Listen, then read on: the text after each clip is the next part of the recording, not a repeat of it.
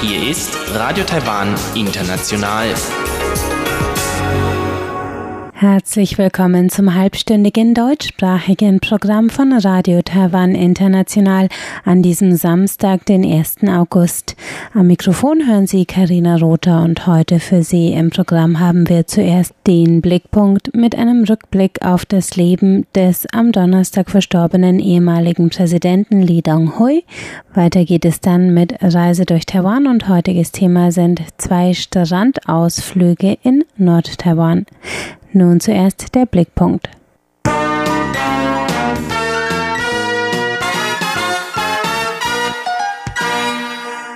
Taiwans ehemaliger Präsident Lee Dong-hui ist am 30. Juli im Alter von 97 Jahren in einem Krankenhaus in Taipei verstorben. Lee bekleidete die Rolle des Staatsoberhaupts der Republik China Taiwan von 1988 bis 2000. Er wird als der Präsident in die Geschichte eingehen, der Taiwan auf den Weg der Demokratisierung brachte und in den ersten freien und direkten Wahlen in der Geschichte des Landes 1996 in seinem Amt bestätigt wurde.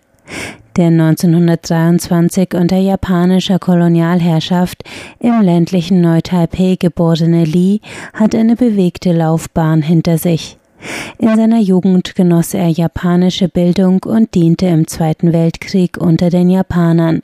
Seine Nähe zu Japan und dass er angeblich besser Japanisch sprach als Mandarin-Chinesisch wurde Zeit seines Lebens von seinen politischen Gegnern als Waffe gegen ihn eingesetzt. Seine höhere Bildung absolvierte Li Donghui in den USA, wo er 1968 an der Cornell-Universität in New York promovierte. Lees Schwerpunktgebiet war Agrarwirtschaft Taiwans, was ihm nach seiner Rückkehr nach Taiwan und seinem Eintritt in die Regierungspartei Kuomintang des Einparteienstaates im Jahr 1971 einen Posten als Agrarbeauftragter des Kabinetts einbrachte. Lees Aufstieg in der Partei kam zu einer Zeit, als Präsident Jiang Jingguo vermehrt eingeborene Taiwaner in Führungspositionen hob, als die von in China geborenen Einwanderern dominierte Partei es bis dahin zugelassen hatte. So wurde Li 1984 schließlich Jiangs Vize und 1988 nach Jiangs Tod von den Parteikadern als Jiang Jingguos Nachfolger bestätigt. Li Dong-hoi nutzte die Präsidentschaft, um eine Identitätspolitik zu fördern, die taiwanische Sprache und Kultur in den Mittelpunkt stellte. Auch führte er politische Reformen durch, die den Weg zu den ersten demokratischen Wahlen 1996 ebneten. Für seine offensive Außenpolitik, seine Position, dass China und Taiwan als Staaten miteinander verhandeln müssten und die Wegbereitung der Demokratie im Land erntete er den Zorn Pekings. China führte in den Monaten vor den Wahlen 1996 mehrere militärische Drohgebärden aus, die USA entsandte eine Flotte in die Taiwanstraße und die Spannungen gingen als Taiwan-Straßenkrise von 1995-96 in die Geschichtsbücher ein. Beobachter spekulieren, dass es auch Lees Festhalten an seiner pro-taiwanischen Position während dieser Krise war, die ihm 1996 die Wiederwahl mit 54 Prozent der Stimmen einbrachte. 2000 lief Lees zweite und laut Verfassung letzte Amtszeit aus und es fand ein friedlicher Machtwechsel statt, nachdem der Oppositionskandidat der DPP Chen Shui-bian den Wahlsieg einholte.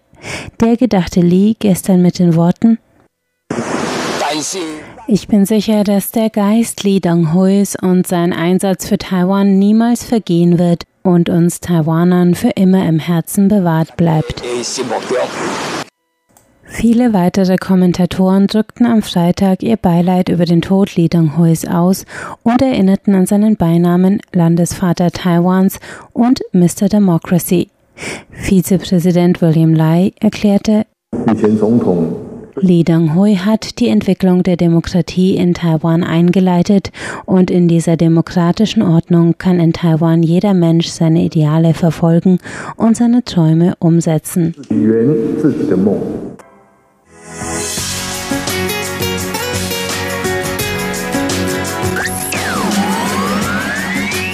Radio Taiwan, international aus Taipeh.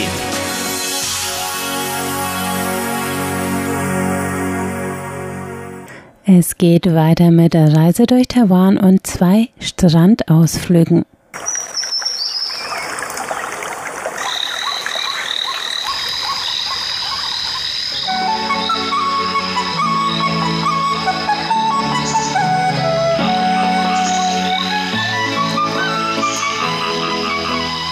Radio Taiwan International. Reise durch Taiwan. Herzlich willkommen, liebe Hörerinnen und Hörer, zu der heutigen Ausgabe von Reise durch Taiwan. Am Mikrofon begrüßen Sie Karina Rother und Ilon Huang. Ja, heute geht es ans Meer. Karina hat in letzter Zeit mehrere Strände besucht, aber nicht nur einfach da am Strand gelegen, sondern Ihr habt auch was gemacht. Also ja. den ersten Strand war mehr im Norden. Mhm. Genau, der heißt Baishawan, also die Kurve mit dem weißen Sand, könnte man es übersetzen. Und der liegt an der Nordküste von Taipei, vielleicht eineinhalb Stunden mit öffentlichen Verkehrsmitteln entfernt. Genau. Also ihr fahrt da mit dem Bus hin, oder? Normalerweise was? würde man da mit dem Bus hinfahren. Wir waren eine größere Gruppe und wir haben uns ein Taxi geteilt und sind dort mit unseren Übernachtungssachen hin, weil wir dort äh, gecampt haben. Genau. Ah, okay. Ihr habt dort gecampt, so wie man sich das vorstellen kann, leichtes kleines Zelt und so weiter und dann Lagerfeuer oder wie war das? Nee, leider nicht ganz so romantisch. Ein Freund von mir hatte schon länger vor, in Taiwan zu campen und hatte auf Instagram so einen neuen Trend entdeckt, der sich Glamping nennt, also glamouröses Campen, was bedeutet, man schläft quasi nicht im Zelt, sondern mehr in so einem Iglu, wo man dann nachts den Vorhang aufmachen kann und die Sterne sehen und so. Also das war der Plan. Wir glampen in Taiwan am, an der Nordküste und die hatten dort eine sehr schöne kleine Ferienunterkunft, Schrägstrich Campingplatz, Schrägstrich Glampingplatz aufgetan. Die nannte sich äh, Island Secret, also sozusagen das Geheimnis der Insel. Und das war auch sehr geheimnisvoll. Also unser Taxi hat es auch nicht gleich gefunden und wir mussten da lange suchen. Es war etwas ab vom Schuss von diesem doch sehr bekannten und sehr beliebten Strand bei Shawan und halt so direkt drin in diesen Stranddschungeln. Also in Taiwan sind ja viele Teile der Küste gar nicht mit Sand äh, bedeckt und auch nicht so stark ausgebaut, sondern mhm. oftmals ist da noch ein Stück Wald oder nur ganz kleine Ansiedlungen. Und in einer dieser kleinen Ansiedlungen, aus der hatte sich so ein kleines Feriendorf ergeben und wir waren da wirklich fußläufig 200, 300 Meter vom Strand entfernt in unserem kleinen Iglu, das wir uns zu siebt geteilt haben. Okay. Also Glamping, also ich habe, ich weiß ja in Taiwan in den letzten Jahren ist eben Camping immer populärer geworden, aber tatsächlich eben nicht so, wie ich mir das eben vorstelle. Es gibt hier Campingplätze und es gibt auch Leute, die mit einem ganz normalen Zelt campen. Aber es wird immer mehr, dass das, oder es ist ganz oft so, dass es eben mit Riesenausrüstung, die da eben schon bereitgestellt werden. Und das ist dann auch nicht unbedingt so preisgünstig. Also ich bin früher zelten gegangen, eben weil es eben preisgünstig ist und schöne Natur. Und, aber da ist es gar nicht so. Wie war denn das bei euch beim Glamping?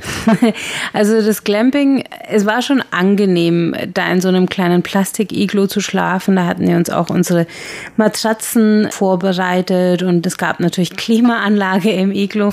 Tatsächlich, okay. aber was uns versprochen wurde, dass man dann die Sterne sehen konnte, das hat irgendwie nicht so geklappt. Also die, dazu war die Plexiglaswand doch zu milchig, um dann am Abend da in den Himmel zu schauen. Das war dadurch, dass wir es durch sieben geteilt haben, hat am Ende jeder für die Nacht plus Abendessen plus Frühstück, über das Abendessen erzähle ich nachher gleich, das war wirklich sehr schön und sehr besonders, hat jeder für dieses Gesamtpaket umgerechnet 45 Euro gezahlt, was jetzt natürlich deutlich teurer ist als eine Nacht im kleinen Zelt, aber zumindest nicht so teuer ist wie oft in diesen Luxus-Camping-Anlagen. Also ich ja. habe auch schon von taiwanischen Freunden gehört, die sich über Nacht irgendwie äh, so ein Wohnmobilanhänger gemietet haben und dann 200 Euro hingelegt genau, haben. Genau, ja. Genau, da habe ich auch schon oft gehört. Auch mein Cousin hat das schon mal gemacht mit seiner Firma. Ich, da könnte ich auch gleich ins Hotel gehen. Ja. Aber na gut, sie wollten halt das Gefühl haben, mal zu campen. Aber was war denn bei euch so das Besondere? Gut, ihr solltet die Sterne sehen, aber es heißt Glamping. Das hört sich so ein bisschen an wie Glamorous oder sowas. Warum heißt das Glamping? Ich denke, es heißt Glamping, weil du halt nicht die Erfahrung hast, die ich aus dem Zelt kenne und auch sehr liebe, muss ich sagen, dass man das Zelt irgendwo im feuchten Waldboden aufstellt und dann die, die dreckigen Füße hat, wenn man reingeht und dann okay. in dem, in, in der Erde, die man reingetragen hat, schläft und nach wird's heiß und dann sind vielleicht noch ein, zwei Mücken im Zelt, sondern es ist halt alles schön vorbereitet. Du bist, du schläfst quasi quasi draußen, aber nicht wirklich draußen. Und das mhm. ist, glaube ich, das Glamouröse. Und dann hatten sie uns noch so einen kleinen Pseudo- Wildtierfell-Vorleger, also so, so einen kitschigen äh, Tiger Print irgendwie als Teppich noch reingelegt. Also sie haben sich alle Mühe gegeben, das glamourös aussehen zu lassen, auch wenn es halt letztlich nur ein Plastik-Iglo auf einem Campingplatz war. Mhm. Also der Campingplatz ist auch immer da. Das ist jetzt nicht nur so, dass es ab und zu da aufgebaut wird. Die haben eine ganze Ansiedlung von diesen, die nennen das Jurten und ah, Iglos ah, okay. und so. Also die, wir hatten auch noch die preisgünstigere Variante. Man kann da auch noch richtig ins Nomadenzelt. Mhm. Das ist wahrscheinlich auch noch Klimaanlage. Okay. genau. So wie bei den Mongolen oder so, genau. solche Jurten, okay. Genau. Und wie war der Platz bei euch da? Also sieben Leute in einem Iglu. Ja, aber es war groß genug. Also wir hatten alle Fußraum und Kopfraum und äh, sind nicht allzu eng aneinander gelegen. Also man kann sich letztlich vorstellen wie so einen kleinen Raum, der halt komplett mit Matratzen ausgelegt ist. Hm. Und ähm, wir waren eigentlich dort, um diesen Beischauern, diesen Strand kennenzulernen. Und dafür hat sich perfekt geeignet. Also der zieht sich so ein bisschen diese Nordküste entlang und wir waren an der West Kante dieses Strands. Also mhm. da gab es ein paar Hügel und hinter diesen Hügeln mitten im Wald lag quasi unser Campingplatz. Und die wirklich belebte Seite dieses Strands ist die Westseite. Und da gibt es dann so ein kleines Feriendorf, wo auch die Kinder dann ihre äh, Plastikeimer kaufen und im Sand buddeln und wo ein britisches Pub aufgemacht hat, wo man authentische Fish and Chips kaufen kann und so. Okay. Also es ist einer der beliebtesten Bar Badestände in Taiwan. Und wir hatten eben das Glück, an der ruhigen Seite zu sein, wo man ganz schnell hinkam von unserem Iglo aus, aber nicht der ganzen Masse der Strandtouristen ausgesetzt war. Okay, Strandtouristen. Wie ist dein Urteil? Also war es schon schön dort? Von der, vom Strand her, also, und es ist auch gutes Baden, sag ich mal. Also, das Baden an sich ist nicht so, wie wir es in Deutschland gewohnt sind. Also ich bin ein Stück weiter rausgeschwommen und mir kam gleich so ein Bademeister auf seinem Surfbrett in seiner rosa Speedo äh, nachgefahren und hat mich mit seiner Trillerpfeife abgepfiffen, weil ich zu weit nach draußen geschwommen Aha. bin. Also das, glaube ich, würde in Deutschland nicht so schnell passieren, dass man da wirklich nur ein kleines Kästchen letztlich, wo alle stehen können, zur Verfügung hat, um zu schwimmen. Und ab 5 Uhr wurden mit Lautsprechern wurde der Strand beschallt. Ab jetzt sind die Bademeister weg. Bitte alle den Strand verlassen in fünf Sprachen und zwar so lange, bis man es nicht mehr ausgehalten hat. Also es war von daher eine andere, ein anderes Schwimmerlebnis, mhm. als wir es in Deutschland kennen, viel mehr auf Sicherheit betont. Aber ich denke, der Unterschied ist halt auch, dass viele Taiwaner einfach keine so guten Schwimmer sind oder vor allem an den Strand kommen, um Fotos zu machen, um ein bisschen im Sand zu buddeln und dann wieder nach Hause zu gehen. Und von daher ist es auch verständlich, dass sie so viel Wert darauf legen, dass mhm. da Sicherheit äh, an erster Stelle steht. Mhm. Ja, früher war es tatsächlich ja gar nicht so, dass viele Leute an den Strand gingen und noch viel weniger Leute konnten schwimmen eigentlich. Das ist für Taiwan als Insel eigentlich ganz witzig, finde ich, weil ich dachte früher, bevor ich hierher gekommen bin, immer, dass hier Insel und mein Vater erzählt erst eben im Sommer immer in der Nähe von Jilong im, in, an, den, an den Steinküsten dort schwimmen gewesen und ich dachte, naja, alle Taiwaner können schwimmen. Ist aber gar nicht so. Und Aber eben in den letzten Jahren ist, ist immerhin der Strandbesuch populärer oder Wasser, Wassersport und so Wasseraktivitäten auch populärer geworden hier in Taiwan. Gibt es da eben auch Wasseraktivitäten oder Wassersport an dem Strand? Dort habe ich es wenig gesehen. Also die Leute sind wirklich nur ins Wasser gegangen mhm. und haben geplanscht. Also so richtige Schwimmer waren wenige dabei, Surfer auch keine. Es kann auch mhm. daran liegen, dass diese Nordküste vielleicht etwas weniger windig ist als jetzt zum Beispiel die Ostküste. Okay. Und es ist ein Familienstand, es ist ein Ausflugsstand. Ich hatte von dem auch schon viel gehört. Also es ist, denke ich, in, in Taiwan auch einer der beliebtesten Stände, zumindest für die Taipei, weil man dann mhm. doch, man fährt mit der roten Linie der U-Bahn bis zur letzten Station und dort gibt es dann gleich einen Touristenbus, der dich innerhalb 45 Minuten direkt zum Stand karrt. Ja. Und waren da viele Leute da? Also ich meine, war es richtig voll oder? Die, der Abschnitt, an dem wir waren, nicht so richtig. Wir waren auch, wir sind Freitagnachmittag nach der Arbeit alle gekommen. Das heißt, wir haben die richtige Welle, die dann am Samstagnachmittag mhm. einsetzte, so ein bisschen umgangen. Und wir hatten Glück. Also es war wirklich ein schöner, äh, ruhiger Standtag, unser erster. Und der zweite, da hat sich dann schon gefüllt, aber auch da eher an der Westseite. Also da war es auch noch ruhiger da an der Ostecke des Strandes, wo wir waren. Hm, okay. Und gut, ihr habt da ja übernachtet und auch Abendessen gehabt. Also du hast es ja schon angesprochen. Aber wie es sich anhört, wahrscheinlich musstet ihr nicht selber da euer Essen kochen oder grillen oder sowas, wie man das so beim Zelten macht. Genau, also es war sehr komfortabel in Anführungsstrichen, weil es war trotzdem alles draußen und trotzdem Mücken und so, die gerade da am Meer, wenn dann da auch noch Bäume sind, äh, doch zu einer richtigen Plage werden können. Aber dieser Campingplatz hat es so gemacht, die haben zusammengearbeitet mit einem kleinen Fischrestaurant aus diesem Dorf, nicht im Dorf beim Strand, sondern im nächsten Dorf. Das heißt, wir sind zu Fuß äh, an so Steintreppen, die direkt an, am Meer entlang führten, gelaufen in so einen kleinen Fischerhafen von so einem kleinen Fischerdorf und hatten von unserem Campingplatz so Coupons mitbekommen und haben die dort abgegeben und haben dafür ein Festmahl aus frisch zubereiteten Meeresfrüchten bekommen. Oh, okay. Also ich selber esse leider keinen Fisch und kein Fleisch. Das heißt, ich habe mir da so meine Gemüsestücke rausgepickt, aber die Leute, die, äh, die das essen, die haben das sehr, sehr genossen und man saß unter den Bäumen mit einem Blick auf diesen kleinen Fischerhafen, der, die Sonne ging unter. Mhm. Es war traumhaft schön. Gut, also hat es sich auf jeden Fall landschaftlich auch noch ein bisschen oder vom Erlebnis her noch gelohnt. Ja. Und wie war das denn mit Frühstück und so? War das auch auf diese gleiche Weise irgendwo dann ins Nachbardorf oder? Das Frühstück war in dem Campingplatz, also die hatten so eine Bungalow-Siedlung auch noch, wo man quasi auch Zimmer mieten konnte und dort wurde ganz regulär, wie man das so aus Hotels oder Hostels kennt, halt so ein kleines Buffet aufgebaut, aber auch sehr taiwanisch. Also da war dann der gekochte Reisbrei und daneben mhm. war irgendwie so die die äh, Meatfloss, also sozusagen die, die Fleisch, ah, das Brösel, Fleisch, so, genau. Ja, okay. Und daneben dann die süß eingelegten Essiggurken, die man mhm. sich da in seinen Reisbrei ähm, reintun konnte. Also das war klassisches taiwanisches Frühstück, ja. Okay, gut.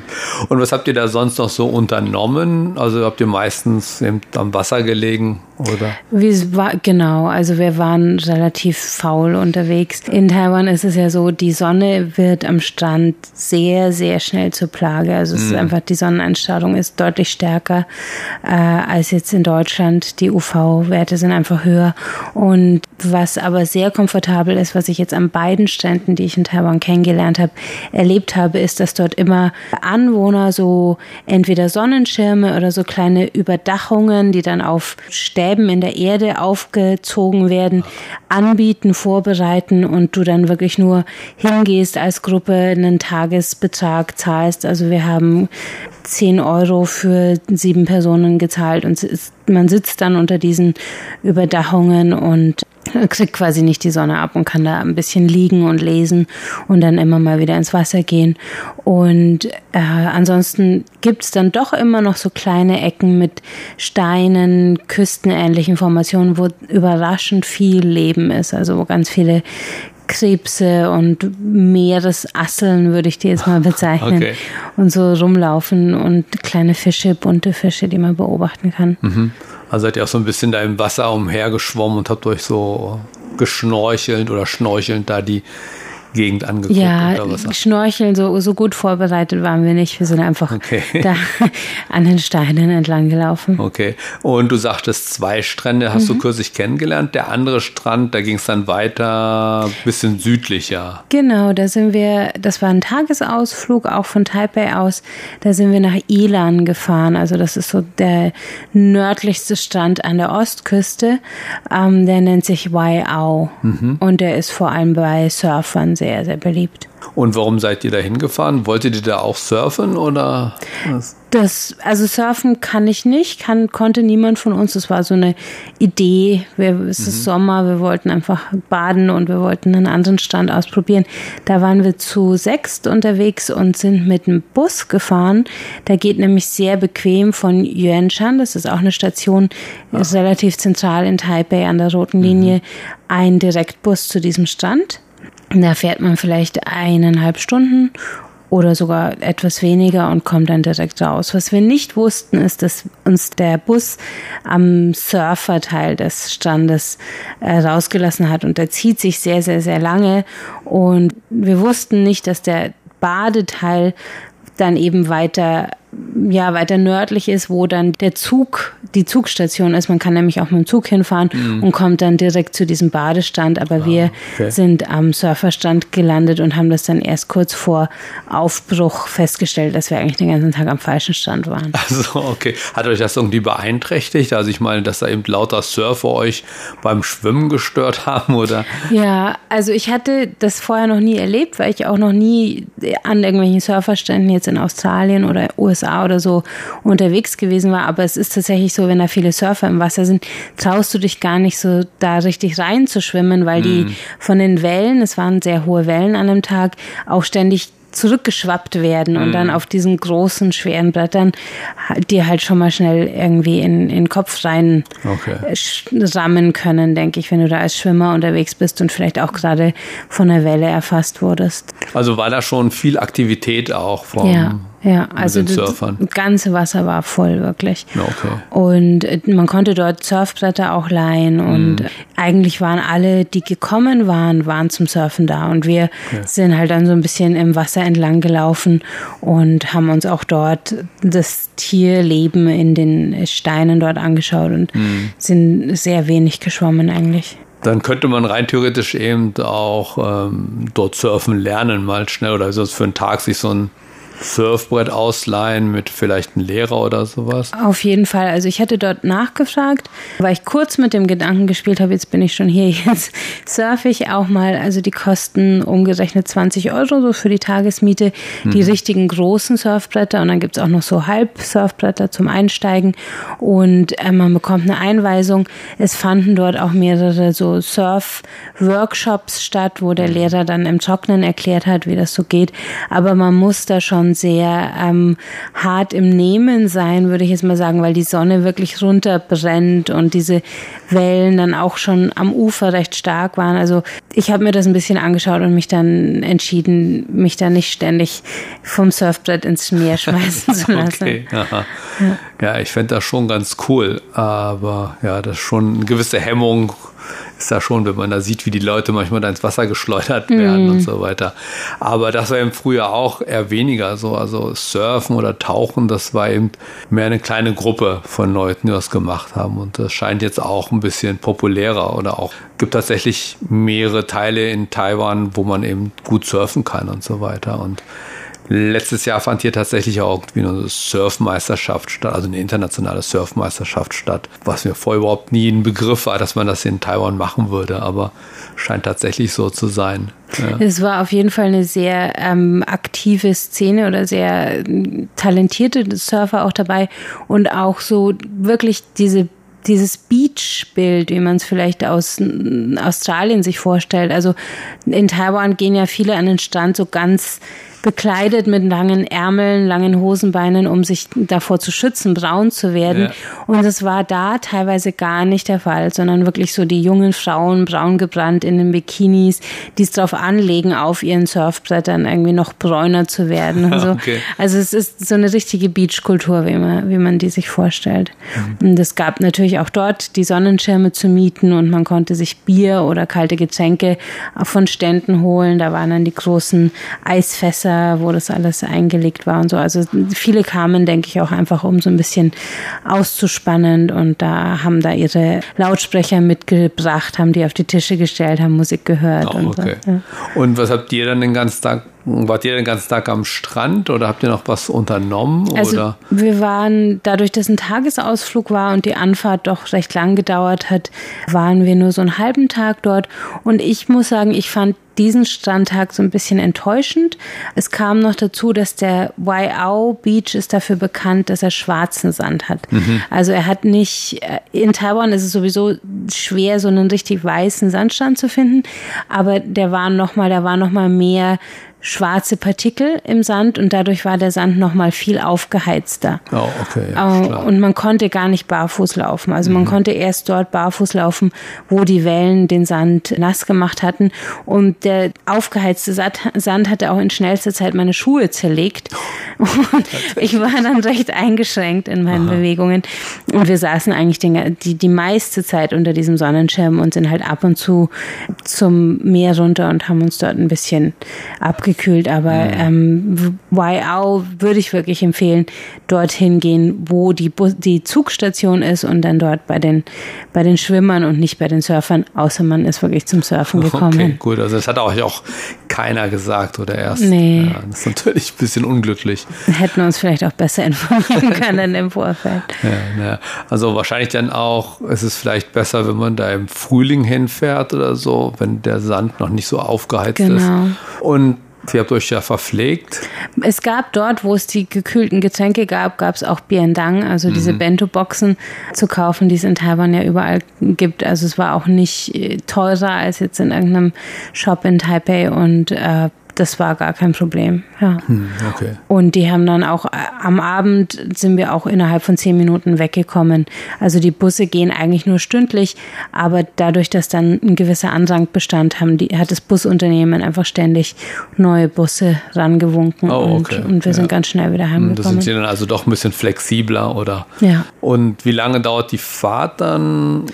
Am Abend zurück ging es schneller, da waren wir, glaube ich, wirklich in einer Stunde zurück in Taipei. Auf der Hinfahrt standen wir im Stau, weil mhm. es auch ein, ein, Feiertag war ähm, und äh, von daher war ziemlich viel los so. auf den Straßen. Ja, okay. Ja, stimmt. Die Strecke ist zwar jetzt durch den Tunnel ist zwar relativ schnell nach Ilan, anders als vor noch 20 Jahren oder so. Aber eben, wenn da eben viel Verkehr ist, dann kann man da schon lange aufgehalten werden. Ja. Man kann da auch noch einiges anderes unternehmen. Also es gibt dort auch ein Museum und mit indigener Kultur und es gibt eine alte Straße in einer kleinen Ortschaft, die nennt sich Tochang. Also wenn man mhm. in Ilan ist und Lust auf Strand hat und Lust auf ein bisschen Kultur außenrum, kann ich den Waiau Strand auf jeden Fall empfehlen. Mhm. Aber dann sollte man vielleicht da übernachten, damit es nicht so hektisch wird, oder? Ja, übernachten oder ein Stück weiter in Ilan oder Hualien und von dort aus dann auf einen Tagesausflug hm. zu diesem Stand fahren. Okay.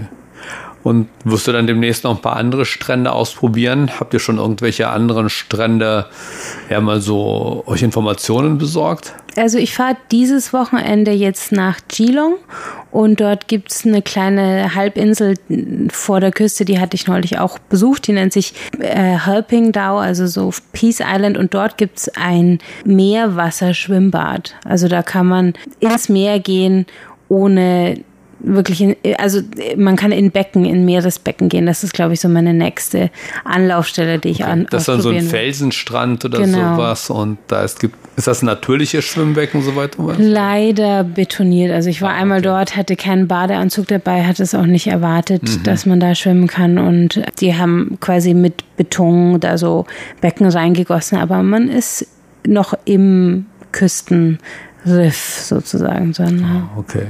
Gut, dann warten wir mal, was du davon zu berichten hast. Und ja, dann bedanke ich mich recht herzlich, dass du ein bisschen von deinen Stranderlebnissen hier in Taiwan erzählt hast. Und dann verabschieden wir uns für heute und ja, bis zum nächsten Mal. Am Bis Mikrofon waren Carina Rother. und Ilon Huang.